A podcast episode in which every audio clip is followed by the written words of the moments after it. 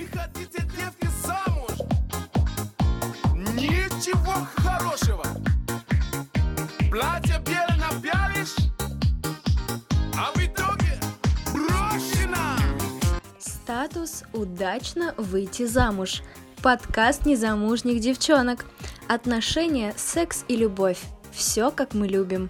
А главное, как удачно выйти замуж. Хочу я замуж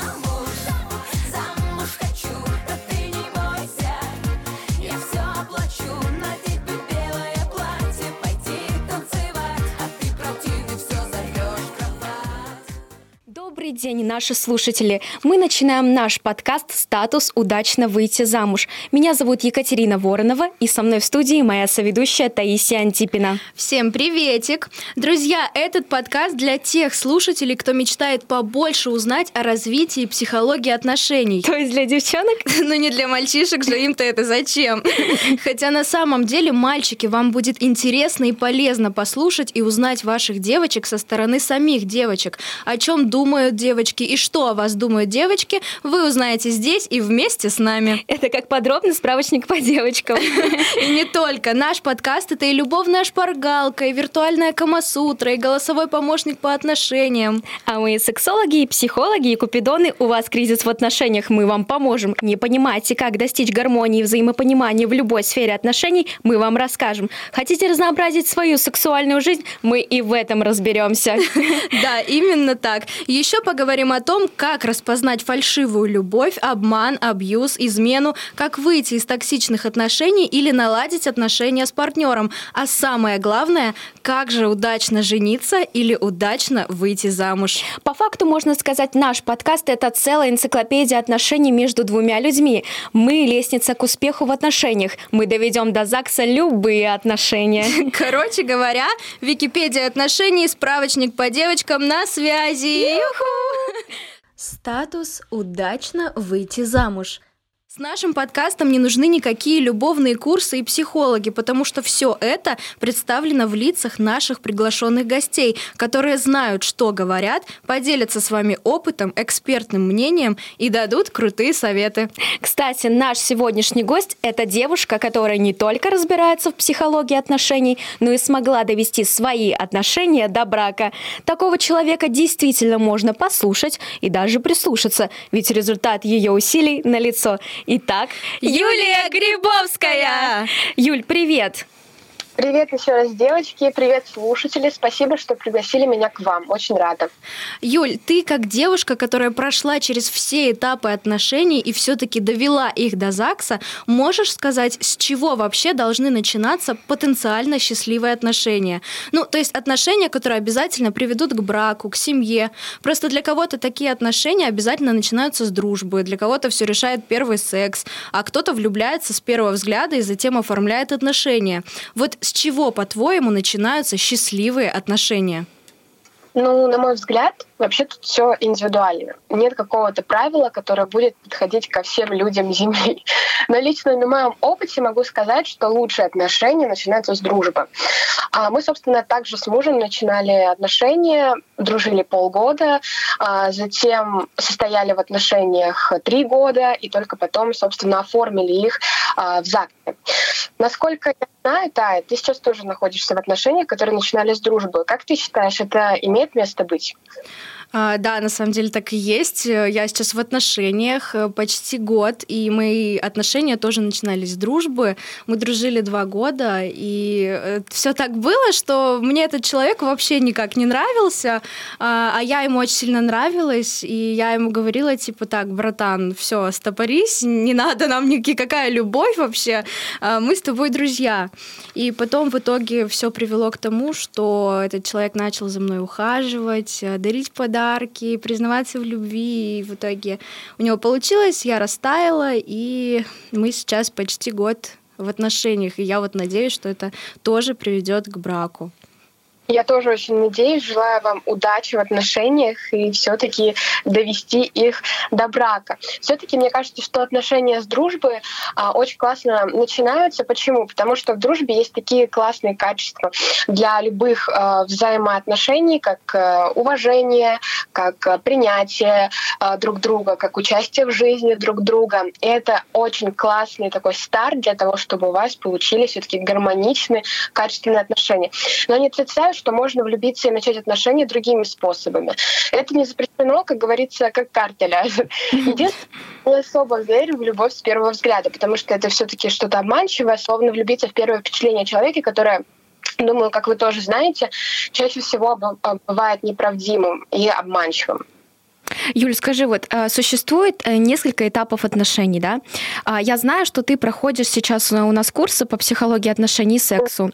А, Юля, расскажи, пожалуйста, какие существуют стадии отношений, как вообще их пережить, а, плюсы и минусы там каждого, и как бороться с кризисами, как успешно перейти на новый уровень в отношениях? С радостью расскажу. Вообще этапов отношений у нас семь.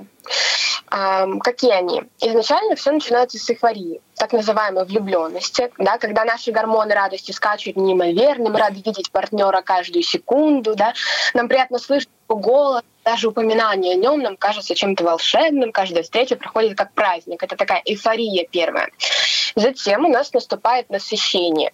Но когда мы сладкого сильно переели, скажем так, а, то, собственно, это чувство очень похоже и на этапы отношений.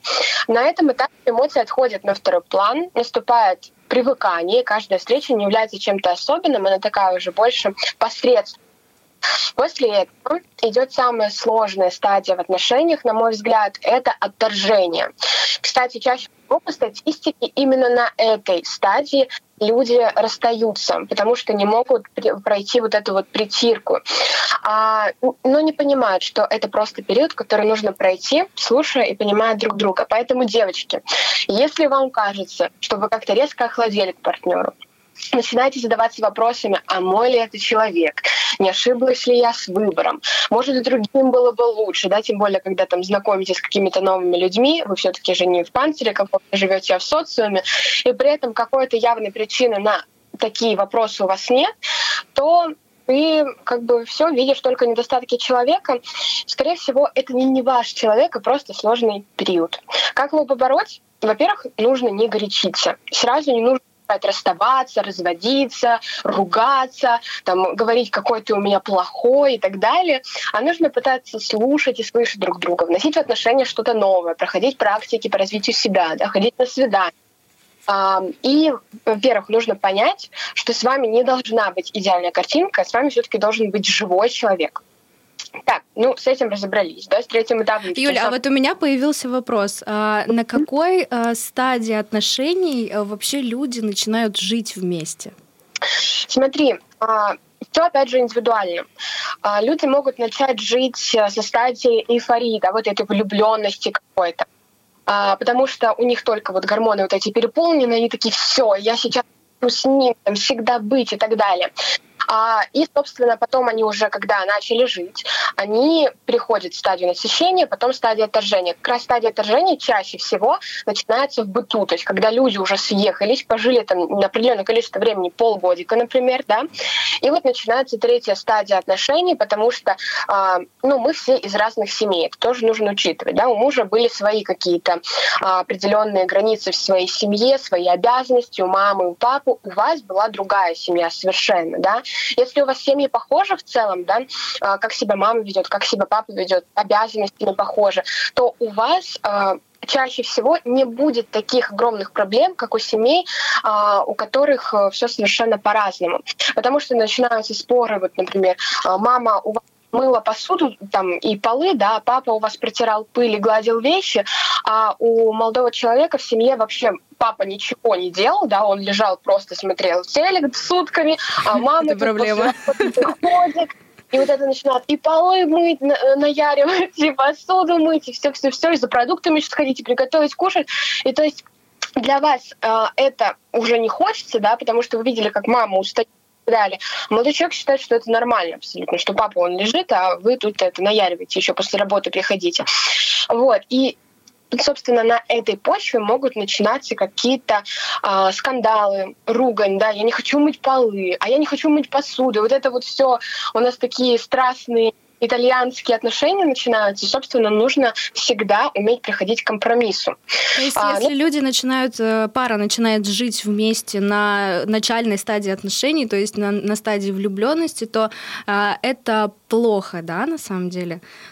Потому Да что мне кажется, сказала, что, э, ну не знаю, как тебе, но вот по-моему люди должны начинать жить вместе уже после того, как прошли стадию пресыщения, отторжения, и когда у них начались э, вот эти стадии ам, вот этого соединения, идиллии, так сказать, и вот тогда уже можно начать жить вместе, по-моему. Вот как ты считаешь? На какой стадии лучше всего начать жить э, людям вместе? А мне на самом деле кажется, что все индивидуально на самом деле, но лично для меня а, действительно было бы лучше, наверное, а, начать жить вместе после вот этого отторжения, да, то есть чтобы отторжение Ну, вот как не я было сказала, да. Да, с бытом и так далее. Но опять же, есть такие люди, которые наоборот там э, только влюбились и начали жить вместе. Да? Все-таки я считаю, что в здоровой модели поведения отношений сначала нужно присмотреться к человеку, понять, что это рядом с, с тобой за человек, да, а, нужно понять вообще, что вы хотите в будущем для отношений, как вы хотите их развивать и так далее. Возможно, понять какие-то плюсы, минусы человека, это очень важно. А, понять, при- примете ли вы эти минусы, а, удобно ли будет вам существовать рядом вот э, с этим а, человеком. И только после этого уже начинать жить вместе, потому что жить вместе, там быт начнется, и еще это все усугубится, и будет очень сложно. Вот. Девочки, слушайте, а давайте поговорим э, не о самих вот этих вот стадиях, да, к- проблемах, которые существуют, а вот как их решить. Вот, на мой взгляд, да, нужно разговаривать с человеком, а, пояснять, что тебе не нравится, что тебе нравится, вот, на мой взгляд, потому что только так можно решить проблемы. А вы как думаете? Ну, я думаю, что это правда, потому что без разговора не будет никаких нормальных отношений. Самое главное — это всегда разговаривать не только с партнером, это касается, например, и дружбы, да, и а, э, отношений с родителями, и отношений там с коллегами даже. То есть, если вы не проговариваете сразу на берегу, что вас не устраивает, у вас нет в отношениях определенных каких-то договоренностей, да, что наших отношениях вот мне бы было приятно, чтобы было вот это, вот это, вот это, да, или в наших отношениях мне бы не очень нравилось, если бы ты делал там вот это, вот это, вот это, да, или там партнер то же самое говорит тебе, а, вот, и разговаривать очень на самом деле важно, да, Тать, ты что думаешь по этому поводу?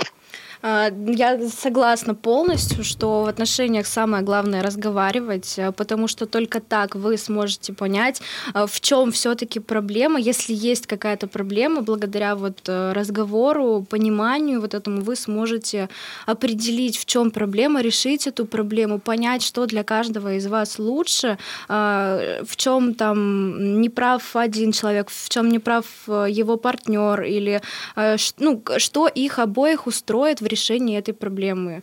И я считаю, что разговаривать нужно обязательно, только на этом и держатся отношения, по-моему. Главное, что Да, партнер тебя слышал.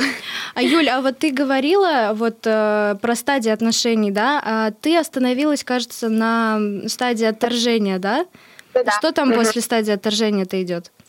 После стадии отторжения у нас идет этап терпения. Но это не такой этап, где нужно просто быть терпилами, да, там у вас мужик пьет, бьет вас, и вы такие, ну, у нас же четвертый этап терпения, мы вроде бы отторжение прошли, и вот нужно терпеть. это Так, ладно, сложно. главное потерпеть, да, дальше будет лучше обязательно. Да, да, да. Я не про это. То есть абьюз, он всегда ужасен для отношений. Абьюзера на самом деле очень легко распознать, да, человек сразу пытается на вас как-то вот эти вот личные границы просто стирают а, и пытается вас контролировать, пытается постоянно выяснять, что вы, где там, с кем вы и так далее, да, пытается вот прям завладеть вами полностью. Это уже такие прям ред флаги, а, идут, что с этим человеком, вероятнее всего, вам а, лучше не быть, потому что иначе вы из этих отношений очень-очень с больным сердцем выйдете. Итак, четвертый этап. Этап терпения.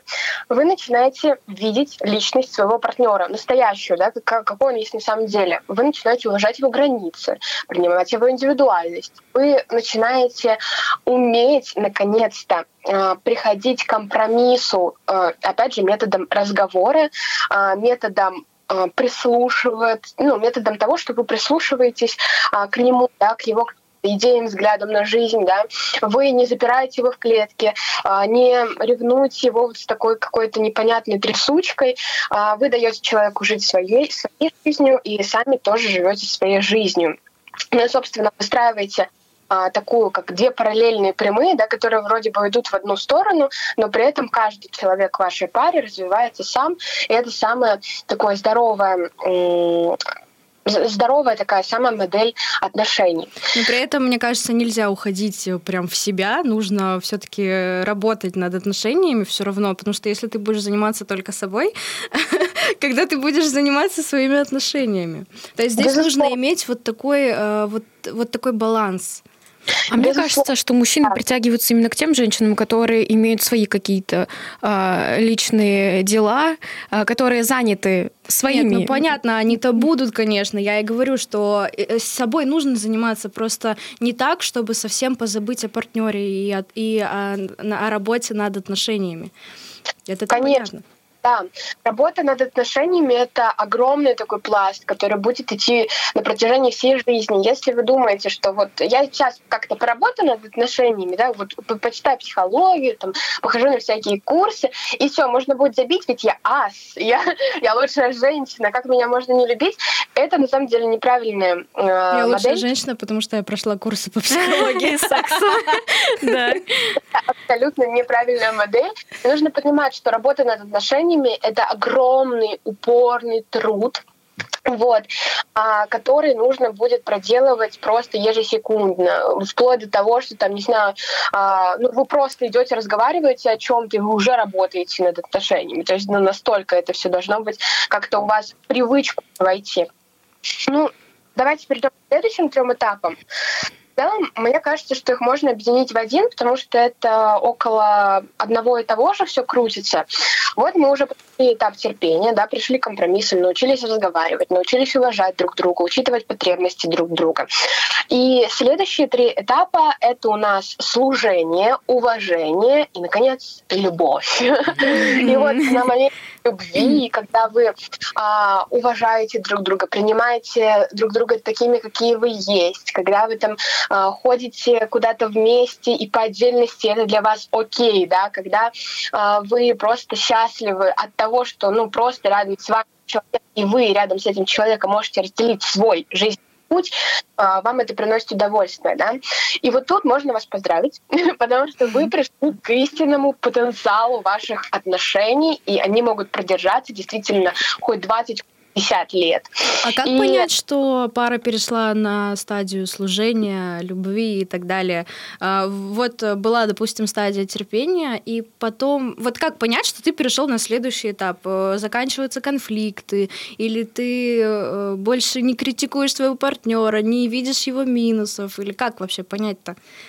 А, Ну, конфликты — это такая вещь, которая, мне кажется, никогда не должна уходить из отношений. Но конфликты должны быть абсолютно адекватными. То есть даже если у вас будут Конструктивными, так сказать. Да, да, да. Мгм. Даже если будут какие-то конфликты, вы все равно разные люди, это нужно понимать, а, то вы сможете методом разговора, методом какого-то м, участия да, в его жизни, в жизни партнера, а, прийти к какому-то компромиссу. Самое главное, как понять, что вы перешли на вот эти классные этапы, а, это, собственно, быть в ресурсе самой, чувствовать, что твой партнер кайфует от тебя и что ты кайфуешь от него. Если даже есть какие-то конфликты, то ты не думаешь, что все, нужно расходиться, а в ЗАГС сбежать там и все такое, либо вообще все это не мой человек, ты ужасен.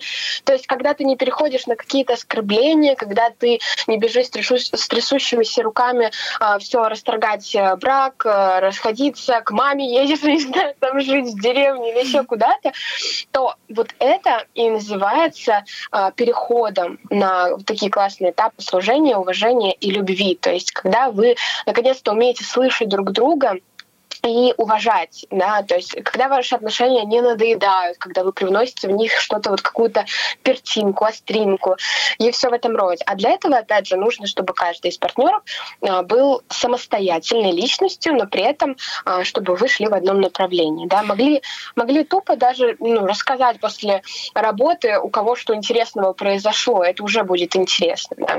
Юль, скажи, пожалуйста, а вот э, вы со сво- э, ты со своим мужем уже находишься на каком этапе отношений?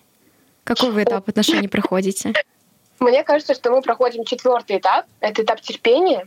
Даже Вот. находясь в браке, даже находясь в браке. То есть брак это не На браке ничего не заканчивается, ребята. Да, На заметочку. Брак это не гарант того, что вы прошли все этапы, и вот вы в любви находитесь. Это совершенно не так.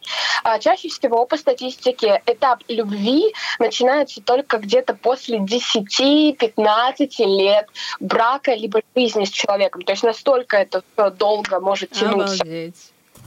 Вот. И поэтому мы с моим мужем, я думаю, что на четвертом этапе, потому что мы как раз... а, у нас был третий этап. Третий этап был довольно-таки долгий. Мы действительно не слышали будто бы друг друга.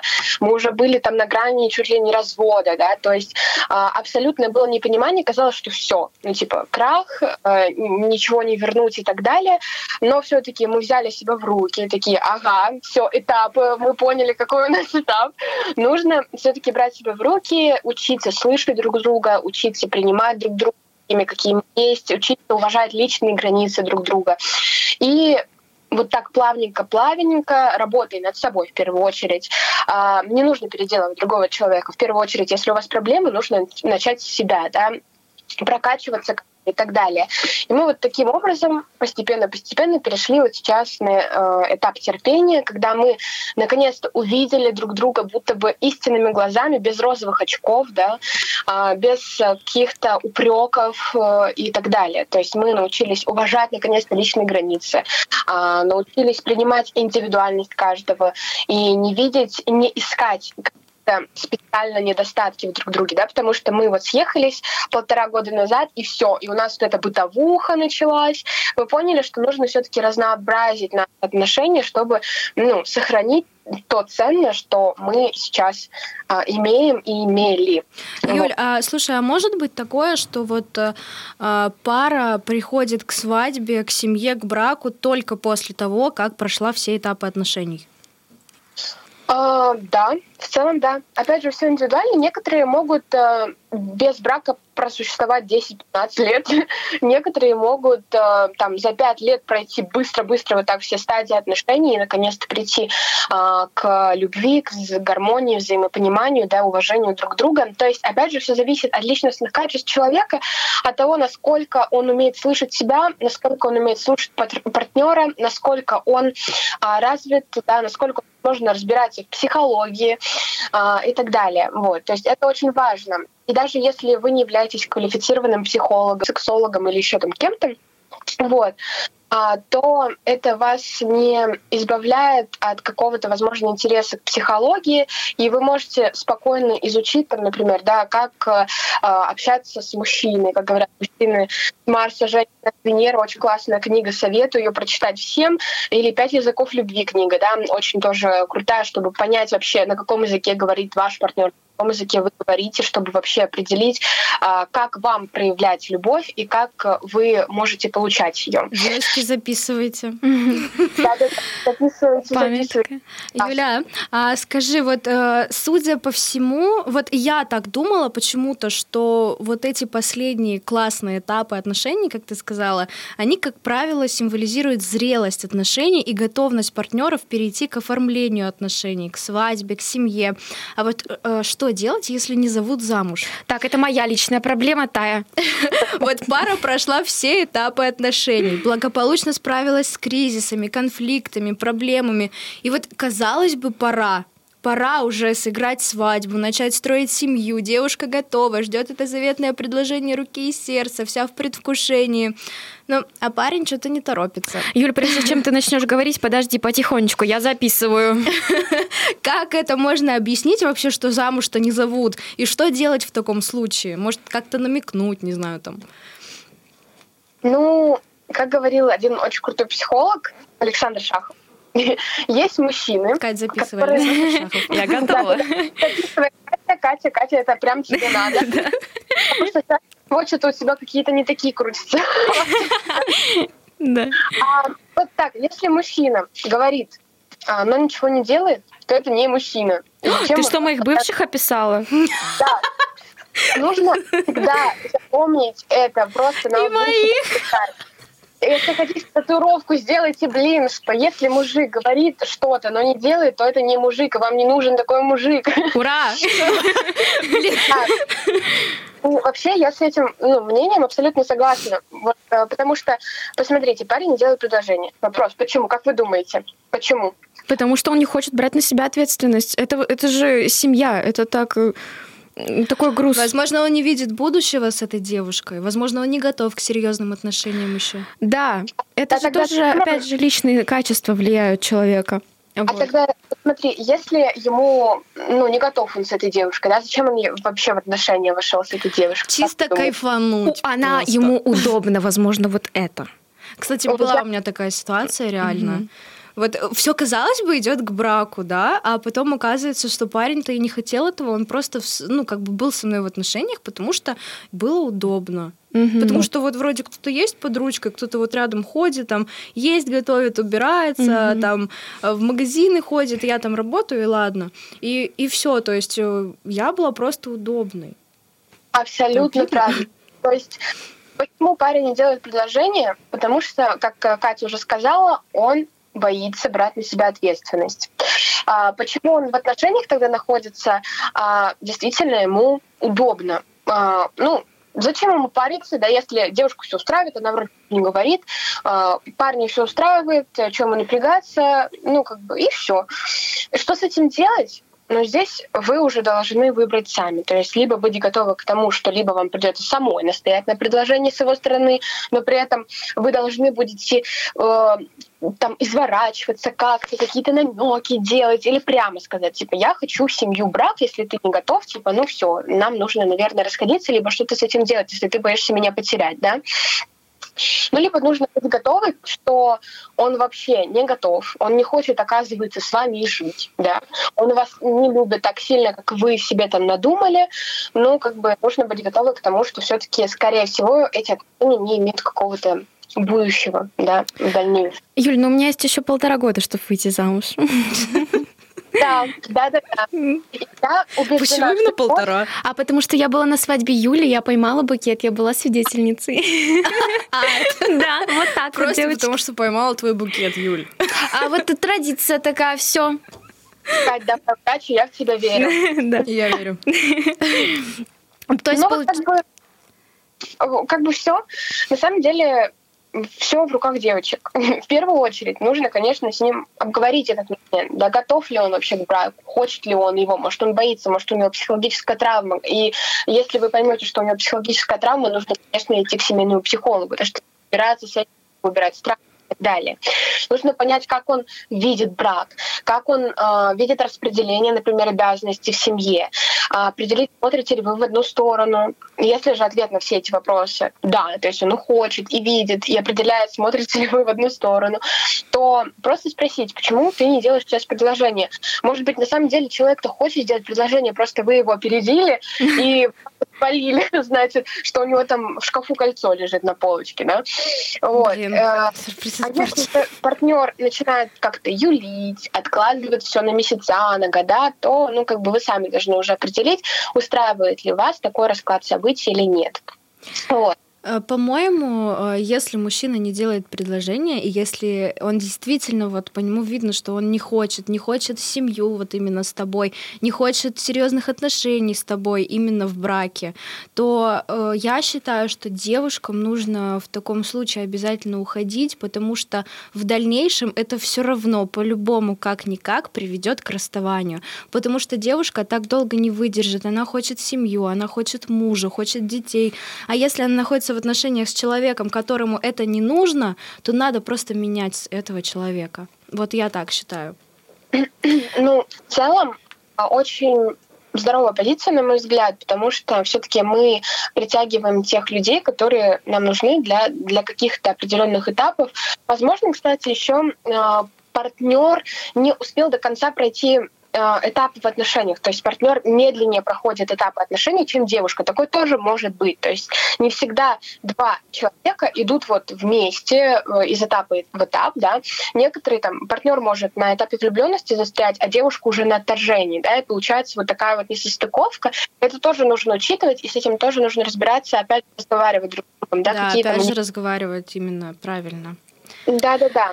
Юль, а когда а, Андрей, э, твой муж, сделал тебе предложение? А, он сделал мне предложение на Новый год. О, нифига себе, атмосферненько так. Вот это подарок. Да, он мне сделал предложение на Новый год. Этот момент вообще выпал на время, когда он пришел только из армии. И, собственно, он видел меня, и все. И, короче, я его э, вдохновила своей красотой, женственностью и так далее. И, собственно, да, он сделал мне предложение. Но мы не сразу законили свои отношения, то есть мы через полгода только расписались, потому что для нас было принципиально, чтобы мы успели подкопить денег, чтобы мы свадьбу сыграли летом, потому что, ну, как бы зимой не очень хочется сыграть, э, играть свадьбу. Вот. И тоже окей, то есть если вам сделали предложение, не обязательно там, бежать э, сразу в ЗАГС, если вы этого не хотите или не готовы, да, по финансам, там, родители говорят, или бы там, а, не знаю, у вас эм, время года не то, не подходящее. Или вы не похудели до конца, да, вы хотите на свадьбе быть просто шикарными. Вот. Вы на каком этапе отношений были, когда Андрей сделал тебе предложение? Она же сказала, что сейчас находится на этапе терпения. Я Нет, думаю... предложение-то он давно и сделал. А у них да. свадьба была давно уже. На этапе влюбленности? Ну, я думаю, что на этапе влюбленности, да, все-таки, потому что у нас этот этап э, влюбленности, он довольно-таки был долгим. То есть мы до предложения встречались еще три года. Вот. И все три года у нас будто бы ну, были идеальные отношения. Мы не жили вместе, мы так чисто урывками встречались, флиртовали, ходили на свидания. И это все, то есть был три года влюбленности, три года затяжного такого какого-то а, флера, а, флирта и так далее. Вот. Было прекрасно. А потом уже, когда мы начали жить, а, тогда уже как-то быстро-быстро понеслось к третьему этапу, и все. Вот. И нужно было понять, что все-таки это не мы плохие, да, а такой просто этап нужно пройти и научиться договаривать все-таки. Угу. А, Юль, ну еще э, хотелось бы обсудить э, советы и рекомендации для наших слушателей. Вот э, как обеспечить себе счастливые отношения и как привести их к браку? А что ты можешь посоветовать незамужним девочкам, девочкам в отношениях, девочкам, которые однажды вступят в отношения, вот для того, чтобы довести эти отношения до ЗАГСа? Угу. Ну, первое, самое важное, это нужно быть собой. То есть не нужно э, делать кого-то из себя, да, создавать другую личность. Если, например, вам понравился какой-то мальчик, он супер-пупер красивый, накачанный, там, не знаю, сексуальный, умный, э, кого что возбуждает, да. Вот, нужно быть собой, нужно иметь свои увлечения, быть независимым, нужно развиваться в первую очередь, потому что мы себе неповторимые. Не нужно делать отношения целью своей жизни, потому что именно к такой уверенной себе, любящей себя, прекрасной, привлекательной, красивой девушке будут тянуться лучшие мужчины, за которых вы будете хотеть выйти замуж, да, и которые в первую очередь будут хотеть жениться на вас. И чтобы все было долго вот и счастливо, да, не нужна никакая магия. Нужно просто кайфовать от себя. Нужно раскрепощаться, нужно полюбить себя максимально сильно. Даже можно на практике проводить типа танцев перед зеркалом. Очень классная практика на самом деле, чтобы полюбить свое тело. Обожаю Я слышала ее, да. практике. Кстати говоря, о практиках, э, еще скажу. А, есть такая практика, называется она, по-моему, роза. Юля, ты не слышала про такую? Слышала что-то, да. Э, Эта практика тоже для девочек будет интересна, чтобы раскрыть в себе сексуальность, так скажем. А девушке нужно также встать перед зеркалом, э, совершенно обнаженной, взять в руки розу, без разницы какую, хоть ей парень там подарил, хоть там подруга подарила на 8 марта, или мама, или там она сама купила. Просто взять какую-нибудь розу, и просто по своему вот этому обнаженному телу как бы эту розу вводить, как бы вот э, все свои линии там отсматривать, раскрывать вот эту свою сексуальность. Это тоже очень классная практика. Я ни разу, конечно, не пробовала, но я читала очень много об этом, и мне очень хочется попробовать, так же, как и практику танца перед зеркалом. Я слышала, что надо вроде там э, встать э, э, перед зеркалом в какой-то красивой одежде, да, что, которая сама тебе нравится. А, вообще желательно, музыку. как, как вам удобно, но желательно все-таки обнаженный, да, перед э, походом в ванную, то в душ, а лучше обнаженный, включите какую-то классную музыку, которая вас заряжает, которая вам кажется там а, очень женственной, возможно, либо очень драйвовой в зависимости от настроения, и вот просто перед зеркалом обнаженно танцевать, смотреть изгиб, на а, там, плечи, грудь, да, попу. И, собственно, когда вы это будете проделывать много раз, то вы сами, не замечая этого, будете все больше и больше любить себя, все больше и больше принимать свое тело. Потому что чаще всего, по статистике, девушки боятся своего тела, они не принимают себя, они не любят себя они думают то, что ну вот а, во время секса даже, да, мужчина смотрит только на ее какую-то там складочку, да, или только на какую-то там, не знаю, неровность на попе, ямочки, да, если у кого есть, знают. А, Знали и бы вот- вы, как это мужиков привлекает наоборот. Лучше, лучше плавать по волнам, чем прыгать... э, лучше А вы- прыгать по волнам, чем биться о скалы. вот. Вы встречали Да, таких да, мужчин, которые ценят именно, грубо говоря, жирок у девушки? У меня сейчас такой... Вот правда. Я, я поняла, в, э, в прошлых отношениях я поняла, что мужчины действительно, они хотят э, пышечку. Не досочку, а пышечку. Ребят, девочки, берите на заметочку. Какие там диеты, господи. Еще раз скажу, лучше э, прыгать по волнам, чем биться о скалы, девочки. Да, это Да. правильно. Ну, вообще, мужчине во время секса у него настолько под- подскакивают а, гормоны, эндорфина, да, дофамина, что ему просто ну, ему все равно, что там у вас, какая складочка и так далее. Он наслаждается вами, наслаждается процессом, и ему наплевать, что там у вас. Поэтому вы во время секса тоже должны максимально отключаться и наслаждаться этим. А, Забить вообще на все складочки, на все там мысли, да, то, что у вас работает дофига, убираться еще надо, это как бы подождет, да. Самое главное все-таки быть в процессе. Ну и в целом очень классно изучать свое тело самое, то есть э, мастурбировать, да. А, Это очень классно, может влиять на развитие вашей сексуальности, на то, чтобы вы изучили свое тело, поняли, как вам больше нравится, что вам больше нравится, чтобы вы потом направляли партнера а, и чтобы секс был в удовольствие для обоих. Вот. Это, Немного- это очень интересная тема, на самом деле, тема секса. Да, А вот да. а, э, у тебя, Андрей, он... э, ты это вот говоришь э, на опыте, смотря на своего мужа? Э, у, у него отключается голова во время секса, и он просто забывает обо всем и просто Ну, кайфует? Но это и опыт, и статистика все-таки, да, психология, а, это уже факт, а, психологический, медицинский, а, вот. И поэтому, да, то есть, ну, даже я спрашивала у Андрея его мнение, вообще думает ли он о чем-то во время там, интима и так далее. Он говорил то, что, блин, нет, я кайфую от процесса, мне все нравится, мне все устраивает, мне наоборот нравится, когда там а, я вижу, что у тебя тоже идет ответный какой-то импульс, а ты не лежишь и просто такая типа, ну о чем ты своем думаешь, да, вот, и поэтому это очень классно. И всегда, вот, кстати, на заметочку от э, немножечко от сексологии, а, очень важно э, смотреть в глаза мужчин во время секса, во время там как- каких-то мануальных практик или еще а, то Это возбуждает. больше возбуждать мужчин, разогревать их и каким-то образом вот добавить какую-то перчинку а, ваш, возможно, уже однообразный секс, да, поможет каким-то образом его разбавить. Вообще много чего могу сказать, мне это очень нравится. Короче, главное, э, девочки, бодрый флекс.